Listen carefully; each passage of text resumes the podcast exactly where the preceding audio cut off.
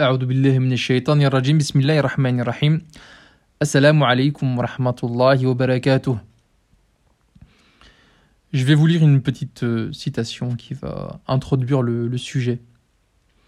Donc c'est un homme, un homme qui se tient droit devant euh, le juge et le jury. Il le regarde droit dans les yeux et il dit la chose suivante.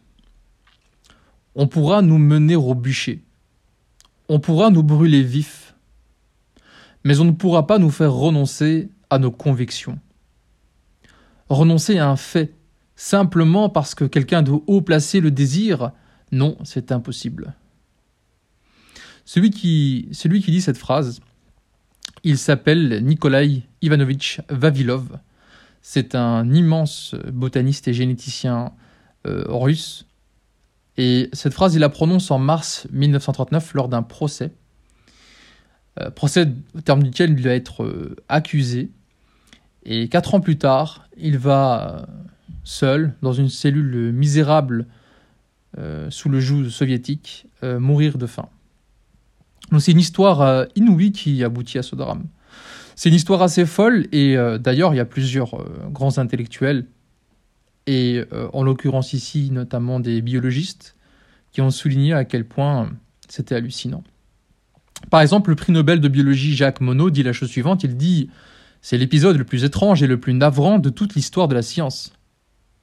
Un autre biologiste euh, connu, Jean Rostand, dira un délire à base d'intoxication doctrinale et idéologique. Des journalistes et historiens écrivent dans un, ouvrage qui s'attarde sur, sur notamment ce procès, ils écrivent la chose suivante, c'est une régression unique dans les annales de la science contemporaine. Si on prend une dernière citation, euh, le biologiste Denis Buican dira euh, c'est la plus grande aberration rencontrée dans l'histoire des sciences de tous les temps, digne des plus sombres périodes du Moyen Âge. Alors, euh, ces citations montrent à quel point l'anecdote est terrible. Et donc, on va s'attarder pour savoir qui est ce monsieur Vavilov. Alors, Nikolai Ivanovitch Vavilov, comme je l'ai dit, c'est un immense généticien botaniste russe. Entre 1929 et 1931, il était président de l'Académie Lénine des sciences agronomiques, ainsi que euh, l'Institut de recherche scientifique de l'URSS pour la culture des plantes. Et il est au top niveau au niveau scientifique, il est aussi euh, au top niveau euh, dans la nomenclatura soviétique, parce qu'il est membre du comité central du Parti communiste. Alors Vavilov, il est, original parce qu'il avait entamé un programme unique à ce moment-là. il sillonnait le monde le pourtour méditerranéen, euh, les continents américains, euh, pratiquement toute l'Asie, une partie de l'Afrique, où il va étudier systématiquement les variétés botaniques pour enrichir notamment la collection d'un institut qu'il préside, qui est un institut qui existe encore et qui s'appelait l'Institut pan-soviétique de culture des plantes. Il va voyager dans 40 ou 50 pays en une vingtaine d'années et il va euh, contribuer à enrichir considérablement la collection de, de grains et de graines qu'il y avait dans, dans, cette banque de graines qui aujourd'hui est considérée comme la plus vieille et qui est considérée comme une des cinq plus grandes banques de graines euh, à ce jour. Il était donc euh, au top niveau, mais ça c'était avant de rencontrer le chemin d'un autre bonhomme qui s'appelait Lysenko. Alors qui est Lysenko? Trofim Denisovich Lysenko, de son nom complet, était un technicien agricole. dans les années 20, il invente une technique qu'il appelle la vernalisation. On va pas rentrer dans les détails, mais cette technique euh, ne marche pas beaucoup. D'ailleurs, euh, à la fin des années 20, lors d'un congrès sur la technique agricole, il convainc personne. Personne n'est convaincu par, euh, par, cette vernalisation et les soi-disant résultats des expériences qu'il amène ne sont pas concluants. Bon, ça aurait été oublié. Euh, Lysenko aurait été un bonhomme qui serait tombé dans, les oubliettes de l'histoire, mais il est tombé sur un contexte propice, qui est que dans les années 30, euh, il y a des famines répétées à cause euh, du bouleversement économique, de la collectivisation, la nouvelle politique économique de Lénine, etc.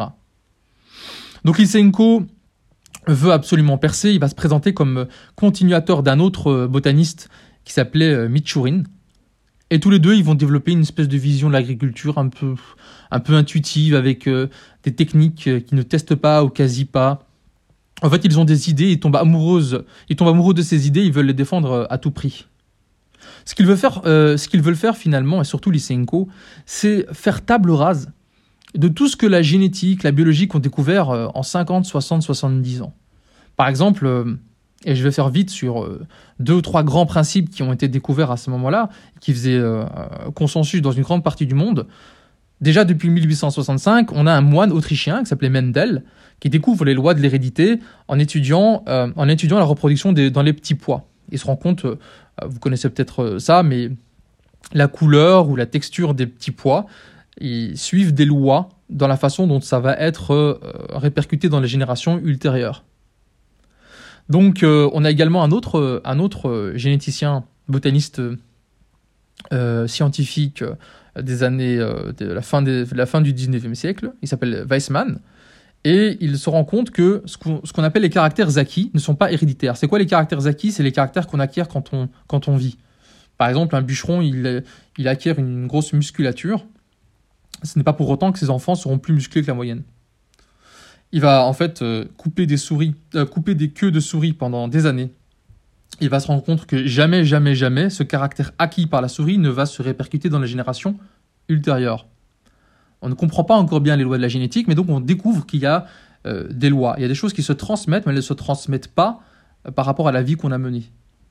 Alors il y en a un autre qui s'appelle Morgan, lui est euh, américain, c'est un immense généticien, il sera prix Nobel en 1933 et il découvre que le matériel génétique, on le retrouve dans les chromosomes.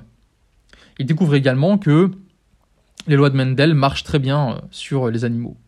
Donc tout ça forme un contexte scientifique qu'on appelle la biologie moléculaire, et euh, bah, c'est ça que Lysenko et Michurin veulent balayer.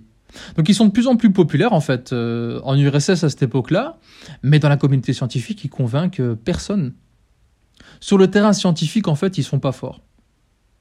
Mais Lysenko veut absolument percer, il va s'attaquer de plus en plus à Vavilov. Il va pas s'attaquer à Vavilov sur le plan scientifique, c'est-à-dire il va pas proposer des résultats dans des revues, à comité de lecture, euh, contrôlés par des, par des experts indépendants, non. Il va, le, il va le, le disputer sur le terrain politique. Comment est-ce qu'il va y parvenir? Il va dire que la génétique, ce n'est pas une science socialiste. La génétique, c'est une science bourgeoise. Et à ce moment-là, en fait, il va se servir d'idées qui circulent notamment euh, grâce à Staline, comme quoi, en fait, il y aurait différents types de sciences, et la vraie science, c'est la science prolétarienne, la science des, ouvriers, la science socialiste. Et que la science qu'on développe en Europe, euh, aux États-Unis, bah ça, c'est une science qui est une science bourgeoise. À ce moment-là, vous avez par exemple des intellectuels communistes qui disent euh, il y a des arbres bourgeois et il y a des arbres prolétariens. Autrement dit, euh, même pour l'agriculture, selon que vous soyez marxiste ou pas, vous n'allez pas, pas développer la même chose, vous n'allez pas avoir affaire à la même réalité scientifique. Donc ils vont dire que la génétique, elle est antisocialiste, parce que dans euh, bah, la théorie de Marx, en gros, il y a une dialectique, il y a un changement, une thèse, une antithèse, une synthèse, l'histoire euh, avance par des mouvements dynamiques, alors que la théorie génétique montre qu'il y a une stabilité, que certains jeunes passent de génération en génération en restant. Ils vont dire également que la génétique, elle est raciste, qu'elle est nazie, puisque les eugénistes, ceux qui disent que euh, il faut sélectionner les personnes les plus compétentes et il faut stériliser les handicapés et les criminels, comme les, eugénistes se basent sur la génétique, alors la génétique est raciste. Ils vont également dire que la génétique est bourgeoise et capitaliste, puisque euh, dans la génétique, on tient compte de la concurrence entre les animaux, la sélection naturelle entre les animaux. Or, concurrence, euh, bah, ça se rapproche très fort de ce qu'on entend dans les théories économiques euh, capitalistes. Donc dans cette vision, ils vont présenter le marxisme comme une science vraie, pure. Et les autres sciences doivent s'adapter au marxisme, au socialisme.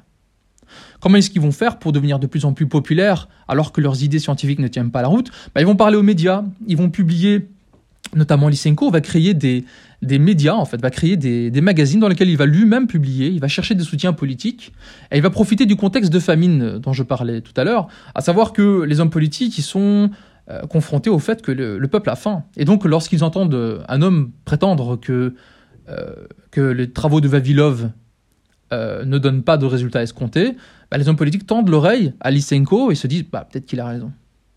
En effet, Vavilov, lui, travaille sur des résultats scientifiques qui demandent du temps, qui demandent de la nuance, qui demandent des discussions, qui demandent des expériences. Là où Lysenko font, c'est du moi j'ai trouvé, c'est la vernalisation. Il suffit de prendre des graines, de le mettre dans le froid, de retourner deux, trois fois, et puis voilà, on triple et on quadruple les, récoltes. Les résultats ne sont pas là, mais euh, on a envie d'y croire. Il va y avoir deux congrès qui vont réunir des, scientifiques, et notamment Lysenko, en 36 et en 39 les scientifiques savent que c'est des balivernes, mais ils commencent à avoir peur du soutien politique de, soutien politique de Lysenko. Ils vont le laisser parler parce qu'ils ont peur des représailles. En plus, il y a de plus en plus de répression contre les généticiens. Il y en a beaucoup qui commencent à être arrêtés, voire torturés, voire même exécutés. Et Lysenko assume. Il dit qu'il faut faire couler le sang pour la réussite du socialisme. Donc la génétique, elle est discréditée. La génétique en tant que discipline est considérée comme euh, à proscrire. En 1937, à Moscou devait se tenir le 7e congrès international de génétique. Ben, il est purement et simplement annulé. On a un énorme généticien qui s'appelait Hermann Müller, qui est d'ailleurs un futur prix Nobel, qui, le sera quelques années plus tard. Et Hermann Müller, il est, il est proche du communisme, il se sent communiste, mais quand il voit cela, il quitte l'URSS euh, cette année-là. Vavilov est donc arrêté en 1940. Il est condamné à mort pour participation à une organisation anti-soviétique, pour sabotage, pour espionnage. Sa peine va être commue en prison à vie et il va mourir quatre ans plus tard, complètement euh, dystrophié par, euh, par la faim. Quelques années plus tard, en 1948, il y a le congrès de l'Institut des sciences et Lysenko triomphe complètement. Partout dans le monde, des intellectuels communistes, lorsqu'ils entendent parler de ce qui se passe en URSS, vont aussi célébrer le génie de Lysenko. Et euh, voilà, c'est un peu la fin de, cette euh, histoire un peu tragique, un peu dramatique. Et la question qu'on peut se poser, c'est comment est-ce que c'est possible?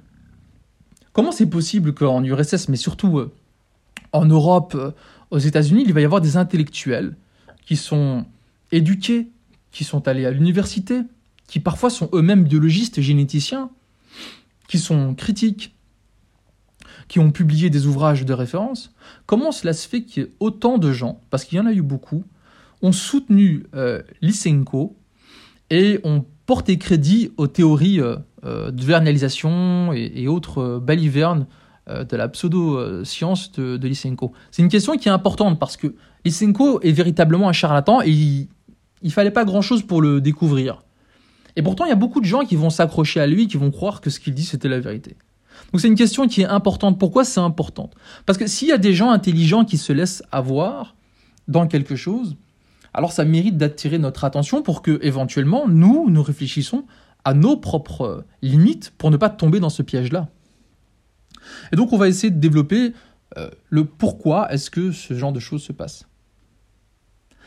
Ben, figurez-vous que la plupart d'entre vous, euh, vous devez le savoir, j'imagine, c'est que quand je regarde quelque chose avec mes yeux, quand j'entends quelque chose, quand je lis quelque chose, ces informations ne vont pas directement dans le cerveau. Il y a un filtre. Il y a un filtre entre la réalité qui se passe autour de moi et moi, ma perception, ma représentation de cette réalité. Ces informations passent à travers ce qu'on peut appeler une grille de lecture. C'est un peu comme un filtre donc.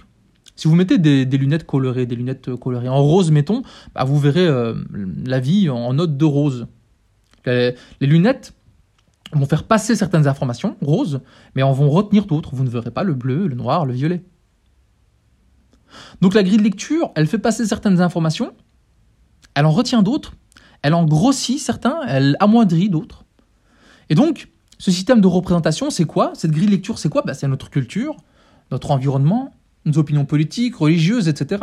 Selon qui nous sommes, où nous sommes, quand nous existons, la réalité autour de nous, nous allons, l'analyser à travers, à travers cette grille de lecture. Et donc, pour prendre l'exemple de Lysenko, Lysenko qui est donc soutenu par euh, l'intelligentsia et les politiciens euh, soviétiques, bah, les intellectuels proches de la gauche communiste, bah, ils vont se faire euh, berner un peu partout. Même des gens extrêmement intelligents. Prenons un exemple en Grande-Bretagne.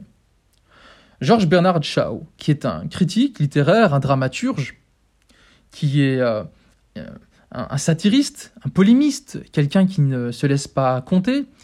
Et pourtant, lorsqu'il va prendre connaissance de ce qui se passe en URSS, il va dire la chose suivante. Il va parler de la génétique. Comme je vous le disais, la génétique en URSS va être considérée comme une science bourgeoise qu'il faut rejeter, alors que la génétique donnait des résultats euh, très solides et encore aujourd'hui, euh, plus personne ne remet en question euh, la, pertinence de la génétique. regardez ce que Georges Bernard dit de la génétique. Il dit Il devient tout de suite évident que c'est une doctrine qu'aucun État ne peut tolérer, et moins que tout autre, les États socialistes.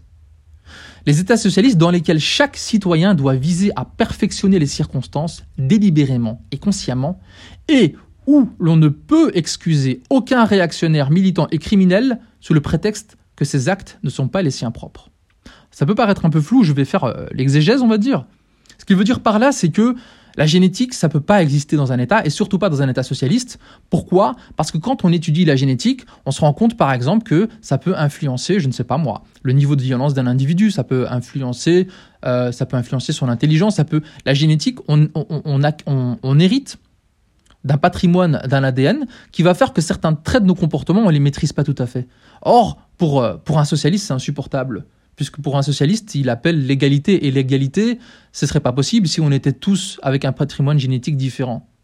Donc Georges Bernard Shaw, il va plus loin. Il ajoute, je lis, le fond véritable du débat, c'est entre, d'une part, la prétention de la profession scientifique à être exemptée de toute entrave légale dans sa poursuite du savoir, et d'autre part le devoir de l'État d'avoir la haute main sur la science dans l'intérêt général, de même qu'il a la haute main sur toutes les autres activités.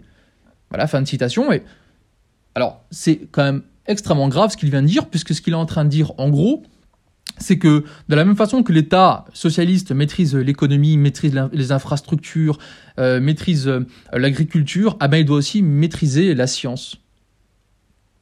Un autre scientifique euh, anglais très connu, Huxley, il lui répond euh, de la manière suivante. Il, dit en gros que même si la génétique devait dire des choses que le socialisme, que le socialisme euh, refuse, et là, c'est la citation, il dit Cela ne signifierait pas qu'il n'est pas exact, ni même que l'État doive l'interdire aux professeurs et aux auteurs de travaux de recherche.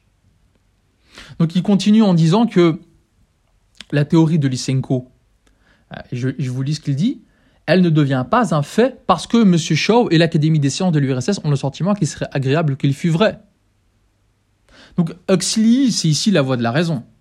Lorsque la génétique découvre quelque chose, lorsque la génétique découvre par exemple comment ça se fait que des enfants ont des yeux bleus, comment ça se fait qu'il y a certaines maladies génétiques, euh, comment ça se fait que euh, les petits pois euh, jaunes et verts sont issus de lignées de, de petits pois jaunes et verts, ça, ça n'a rien à voir avec une orientation politique ou une idéologie. C'est un fait. Et c'est pas parce que les socialistes trouvent que c'est désagréable comme fait que ça doit être faux. Donc là, c'est en Grande-Bretagne, mais s'il y a un pays où l'affaire Lysenko va prendre euh, une importance encore plus grande, c'est en France. Pour euh, une raison très simple, c'est que en France, le Parti communiste est très puissant. C'est euh, un des partis communistes occidentaux les plus forts. Il va même participer à des gouvernements, etc. On a par exemple un journaliste communiste qui est correspondant pour euh, les lettres françaises, donc euh, un périodique euh, de gauche. Il est correspondant à Moscou. Et lorsqu'en 1948, il va y avoir ce, fameux congrès durant lequel Lysenko va triompher, il titre son article par Un grand événement scientifique, l'hérédité n'est pas commandée par de mystérieux facteurs. Donc il y croit à 100%, il fait cet article-là, ça va ça ça va jeter un pavé dans la mare en France. On a même des gens qui ne sont pas du tout euh, scientifiques, qui ne sont euh, ni biologistes ni généticiens. On a des gens qui vont prendre position au nom de leur euh, orientation communiste. un exemple, c'est Louis Aragon. Louis Aragon, on le connaît tous, on a, pour, pour beaucoup d'entre nous, étudié au moins une poésie au lycée. Et donc Louis Aragon, il dit la chose suivante. Il dit, si on pose d'abord le postulat du marxisme avant d'aborder la biologie, le biologiste marxiste aura assurément un préjugé favorable envers la théorie de Lysenko qui fonde la possibilité de l'action humaine sur le vivant. Et donc on a une citation ici qui est hallucinante parce qu'en gros ce qu'il est en train de dire, c'est qu'il faut poser le postulat du marxisme avant la biologie. Donc le marxisme dit mieux la vérité que la biologie. Et donc le biologiste marxiste, il aura tendance à privilégier Lysenko parce que la vision de Lysenko est plus compatible avec le socialisme. Dans un ouvrage qui s'est attardé sur, sur cette affaire, il y a plusieurs communistes qui ont été interrogés de manière anonyme sur leur, leur, leur, vision de la chose. Par exemple, je vais vous citer deux exemples qui sont vraiment parlants. Un communiste dit Lysenko, sa position sur le plan philosophique, elle me paraissait fort intéressante. Je me disais, je n'y connais rien, mais ce serait très bien si c'était comme ça. Du point de vue marxiste, philosophiquement parlant, ce serait très bien. Un autre communiste dit grosso modo la même chose. Il dit Moi qui n'y connais rien, je me disais c'est vrai que les idées que défend Lysenko, c'est conforme à la dialectique marxiste. Donc, euh, jusque dans les années 50-60, toute une, toute une, tout un pan de l'intelligentsia communiste en France soutient Lysenko, même lorsqu'ils n'y connaissent rien, tout simplement parce que, selon ce qu'ils ont compris de la théorie de Lysenko, ces idées en biologie sont mieux compatibles avec le socialisme. Ben ça, ça va pas durer puisque finalement, euh, fin des années, euh, début des années 50, Staline y change d'avis. Il considère que non, il faut plus faire la distinction entre science prolétarienne et science bourgeoise. La science est une, la réalité est une.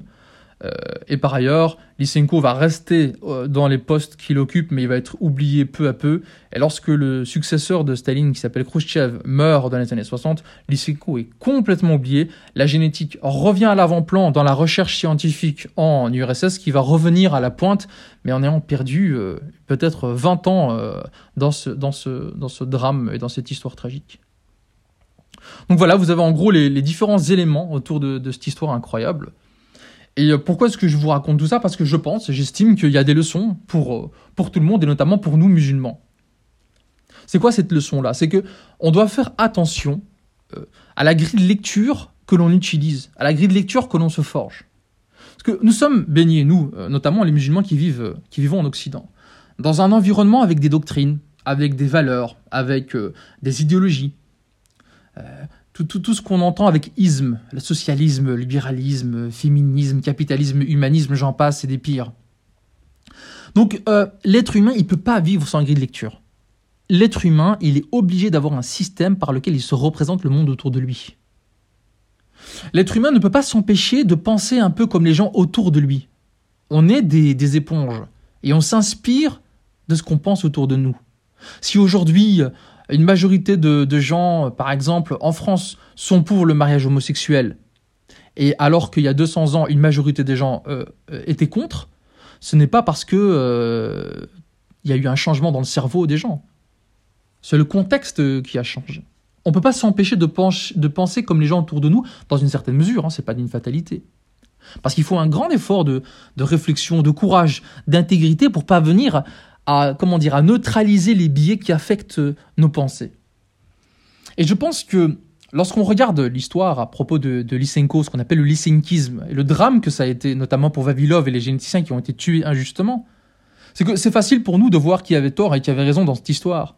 Parce que nous ne sommes pas euh, communistes finalement, donc euh, nous n'avons pas vraiment d'intérêt, nous ne sommes pas biaisés pour prendre un camp plutôt que, plutôt que l'autre. Donc il faut prendre des exemples où nous, en tant que musulmans, on peut être amenés à voir ce genre de comportement. J'avais déjà cité un de, ces exemples, je vais le développer ici, je l'avais cité dans, l'épisode sur les miracles scientifiques, c'est les travaux d'un, savant yéménite qui, a travaillé en Arabie Saoudite, qui prétendait dans les années 2000 qu'il pouvait guérir du sida avec, avec, on va dire, des éléments, des techniques labellisées, euh, avec des guillemets, islamiques l'eau de Zemzem et, d'autres, d'autres, d'autres éléments du genre. Bon, ce qu'il a avancé, c'était basé sur des expériences pour le moins bâclées, pas véritablement contrôlées par des pairs indépendants, basé beaucoup sur des ressentis, des intuitions, un charisme. Euh, et lorsque, par exemple, il y avait le chef du service d'immunologie à l'hôpital universitaire de Jeddah, en Arabie Saoudite, Jamil El-Mourels, euh, il raconte que il va voir pour, euh, pour contrôler les résultats, pour voir, parce qu'il était un petit peu sceptique quand même. Et donc il est choqué parce que lorsqu'il va regarder les, les, les, échantillons sanguins et qu'il les contrôle, il se rend compte que le virus du sida est toujours là. Or, Zendani, fort de ses pseudo-découvertes, a dit à certains patients qui avaient le sida que c'est tout. Ils pouvaient retrouver une vie intime avec, euh, avec leurs épouses euh, parce que le virus n'était plus là. Or, c'était faux. D'ailleurs, c'est pour ça que Jamil Morales dira il sera vraiment furieux et il dira que s'il était ministre de la Santé, il aurait mis Zendani en prison. Donc, à cette époque-là, beaucoup de musulmans, euh, même intelligents, cultivés, etc., ont été aveuglés. Moi, je me souviens, c'était en 2006, je pense, on était devant la télé, devant Al Jazeera, parce que c'est passé sur Al Jazeera. Il est venu euh, en prime time, euh, en direct, discuter de ses, de ses découvertes, et on était tous, comment dire, on était tous fascinés, impressionnés, on, y croyait parce que finalement, on avait envie d'y croire. Donc pourquoi est-ce que c'est un, un, parallèle intéressant avec l'histoire de Lysenko? Parce que de la même façon que Lysenko, plutôt que passer par euh, on va dire, des expériences rigoureuses, contrôlées, etc., il avait préféré parler aux médias. De la même façon, Lysenko, lui, avait parlé au journal soviétique de, référence qui, qui s'appelait, je ne sais pas s'il existe encore, mais s'appelait la Pravda. Et Lysenko a aussi euh, fondé ses propres médias de la même façon que Zendani a forgé ses propres canaux de communication. Un autre point commun, c'est qu'on a envie d'y croire. Parce qu'en tant que musulman, si on pouvait montrer qu'avec l'eau on peut guérir du sida, ça montrerait que l'islam est fort, l'islam est vrai. De la même façon que euh, les communistes, en France, en Grande-Bretagne, partout, se disaient si les idées de Lysenko sont vraies, c'est que la biologie socialiste est vraie, et donc le communisme est vrai. Par ailleurs, il y a un autre point commun, c'est que les personnes musulmanes, notamment Morales, le, docteur du service d'immunologie de, Jeddah, lorsque des personnes comme lui sont un petit peu sceptiques, euh, lorsqu'ils disent hm, je suis pas sûr, ça m'a pas l'air tout à fait rigoureux tout ça, bah, ces gens-là sont dénoncés comme des traîtres à la cause. De la même façon que Vavilov et des généticiens intègres ont été traités comme des traîtres. Tout ça, ça a des conséquences qui sont très fâcheuses. En effet, ça peut créer l'effet inverse de ce qui est escompté. On essaye de créer une biologie socialiste pour prouver le socialisme, et quand on se rend compte que c'était des balivernes, bah ça peut créer l'effet inverse. On a par exemple Jacques Monod, que j'ai cité euh, plus haut, euh, prix Nobel, euh, qui est des sympathies communistes, qui est proche du Parti communiste. Bah, lorsqu'il va, découvrir, lui il va jamais y croire d'ailleurs, mais lorsqu'il va être confronté au lysenkisme il va voir comment l'URSS rentre dans, dans, dans, dans, ces, dans, ce charlatanisme et cette pseudo-science, et lorsqu'il voit d'autres intellectuels communistes prendre le, prendre le relais, il s'éloigne tout simplement du Parti communiste. J'ai cité tout, tout à l'heure Hermann Müller qui quitte l'URSS alors qu'il était communiste. De la même façon, il y a aussi un point commun ici, c'est que lorsque des gens comme Zendani et d'autres, il y en a d'autres, euh, développent des idées qui sont pas basées sur une observation rigoureuse, lorsque plus tard on se rend compte que c'était que c'était euh, pas basé sur, sur, des résultats, pas basé sur euh, une façon sérieuse de faire les choses, bah les musulmans peuvent avoir des doutes, peuvent se dire j'ai tellement cru, j'ai tellement cru que ça pouvait prouver l'islam, et finalement, apparemment, tout ça, c'est faux. Alors qu'est-ce qui est vrai dans l'islam? Faut bien comprendre que la science, elle n'a pas à être idéologisée finalement. Les lois naturelles sont les lois naturelles. On les observe, on les étudie de manière rigoureuse. Nous, en tant que musulmans, nous croyons que Allah subhanahu wa ta'ala est le créateur, qu'il est le législateur de toutes choses. Si Allah subhanahu wa ta'ala a décidé que la génétique dépend de certaines lois, c'est pas à nous de vouloir tordre euh, euh, les observations génétiques dans le sens qui nous arrange. De la même façon, si Allah subhanahu wa ta'ala veut que le sida se guérit mieux par, euh, sais pas, par la trithérapie qui aujourd'hui marche très bien, c'est ainsi. Ce n'est pas à la manière des gens qui suivaient Lysenko, il ne faut pas regarder le camp des Occidentaux et dire non, c'est une science occidentale, c'est une science de, de et donc on n'y croit pas. Ici, en l'occurrence, c'est l'observation de la réalité. L'observation de la réalité, c'est la réalité telle qu'elle a été édictée par Allah subhanahu. Donc si je devais conclure, il y a plusieurs choses que je voudrais dire. Les grilles de lecture que nous avons, ce n'est pas une fatalité. Les grilles de lecture que nous nous forgeons, c'est pas quelque chose que l'on construit et qui reste fossilisé, cristallisé, on ne peut plus rien faire. Parce que, première chose importante, lorsqu'on est conscient de ça, de notre faille, de notre, euh, des points faibles que l'on peut avoir, eh ben, on peut travailler dessus. Par exemple, si j'ai une voiture et je sais qu'elle a un souci euh, de frein, je ne vais pas prendre euh, les virages à 140 à l'heure. Je vais essayer de négocier les virages en connaissance de cause. Deuxième chose, qui est très importante, lorsque l'on s'intéresse au monde autour de nous et qu'on a des hypothèses, il faut tester cette hypothèse avec acharnement, avec rigueur. Et ça, d'autant plus qu'on a envie d'y croire. Donc si moi, par exemple, je suis scientifique dans un laboratoire et j'ai envie de croire que ma technique basée sur l'eau de Zamzam peut guérir le sida, je dois être encore deux fois, trois fois, quatre fois plus, rigoureux que n'importe qui. Pourquoi? Parce que je dois me méfier de ce que je fais, puisque si j'ai envie d'y croire, peut-être que je vais être aveugle aux, indices qui montrent le contraire de ce que je veux croire. Si on prend par exemple euh, le cas de, de Lysenko, etc., pas tous les intellectuels communistes ou de gauche sont rentrés euh, comme des moutons dans, les rangs communistes à croire Lysenko euh, euh, sur parole. Il y a par exemple Jean Rostand. Jean Rostand, il dit Ne tombons pas dans le ridicule de politiser les chromosomes. Il dit De tout cela, qui fut l'occasion d'une telle débauche doctrinale, que reste-t-il maintenant? Il ne reste exactement rien. Le mitchurinisme et le se sont piteusement effondrés et leurs héros sont reniés tels de vulgaires dictateurs. Je reviens aussi euh, au prix Nobel euh, de biologie Jacques Monod, qui va dire, en quittant le PCF définitivement, il va dire, en définitive, ce qui ressort le plus clairement de cette grotesque et lamentable affaire, c'est la mortelle déchéance dans laquelle est tombée en URSS la pensée socialiste. Donc ce sont des personnes qui sont restées droits dans leurs bottes, qui depuis le début ont essayé d'alerter euh, leurs camarades socialistes, mais eux sont restés inflexibles. Par ailleurs, il y a des autres personnes qui ont fait, euh, l'erreur de suivre les Senko. Vous avez par exemple euh, un monsieur qui s'appelle Marcel Prenant, qui était un grand cadre du Parti communiste, il faisait partie euh, du comité central du Parti communiste français, il est biologiste. Il est biologiste et pourtant il va défendre Lysenko. Certes, il va défendre Lysenko en prenant des pincettes, en disant que voilà, c'est peut-être pas tout à fait sûr, mais quand même, c'est prometteur, etc. Il va tourner autour du pot parce qu'il va pas oser euh, remettre en question ce que Lysenko va dire. Finalement, il va se rendre compte que c'est des balivernes. D'ailleurs, il sera exclu du Parti communiste, mais après des années et des années où il va défendre Lysenko. Lorsqu'il va être interviewé, il va dire la chose suivante. Il va dire, et je le cite, J'ai écrit des bêtises, je le sais très bien. J'essayais de trouver une troisième voie.